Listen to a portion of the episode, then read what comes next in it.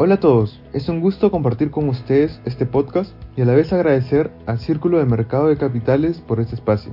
Les habla Eloy Cárdenas, egresado de Ingeniería Económica de la Universidad Nacional de Ingeniería y este segmento se llama El final de la LIBOR.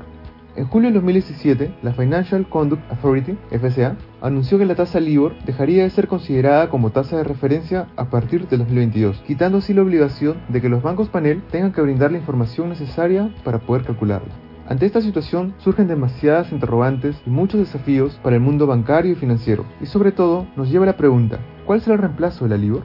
Pero antes de tocar este punto, recordemos en qué consiste esta tasa y el motivo de su salida de los mercados. ¿Qué es la tasa LIBOR? Viene de sus siglas en inglés, London Interbank Offered Rate, la LIBOR es la tasa interbancaria a la cual un número variable de bancos panel londinenses esperan conseguir préstamos sin garantía para distintos plazos. Esta tasa no representa transacciones reales realizadas por estas instituciones, sino que es un estimado de los bancos, el cual es, informado a través de un tipo de encuesta diaria. Para su cálculo se elimina el 25% de los valores más altos, el 25% más bajos y se calcula la media de los restantes. La LIBOR se hizo oficial en el año 1986 y viene siendo utilizada para diversos aspectos, como estar indexada a diversos instrumentos, a créditos hipotecarios e incluso como input para que los bancos puedan calcular sus tasas de transferencia, entre otros aspectos. Pero, ¿es realmente confiable la tasa LIBOR? Este tipo de interés ha perdido confianza con el pasar del tiempo, empezando porque su metodología no ha variado ni se ha adaptado a la evolución de la banca y de los mercados financieros que cada vez son mucho más complejos además de que este tipo de operaciones sin garantía se realizan a mucho menor volumen que en años anteriores.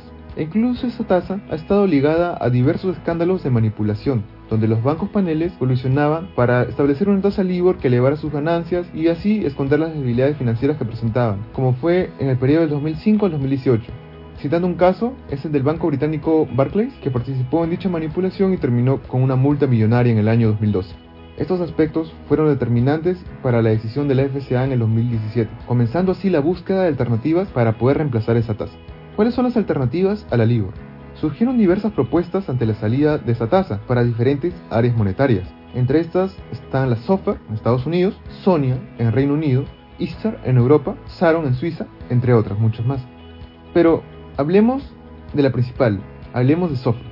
La tasa SOFR, de sus siglas Secured Overnight Funding Rate, es como su nombre lo dice, una tasa de interés a un día, con la cual se realizan las diversas transacciones reales para préstamos asegurados respaldados por activos, también conocido como repos. Esta tasa, a diferencia de la LIBOR, que solo toma en cuenta la información de los bancos, incluye a diferentes empresas con diversos giros de negocio, como los fondos de pensiones, los fondos de money market, los seguros y las administradoras de activos. Esta transición a otras tasas nos lleva a muchos retos, a muchos desafíos. Para lograr reemplazar la tasa LIBOR, las instituciones tendrán que enfrentarse a estos retos, desde adaptar sus procesos la parte operativa, hasta calcular el impacto económico que tendrá el uso de estas nuevas tasas. Todo ello en una carrera contra el tiempo, debido a que cada vez falta menos para, como dice el título, el final de la LIBOR.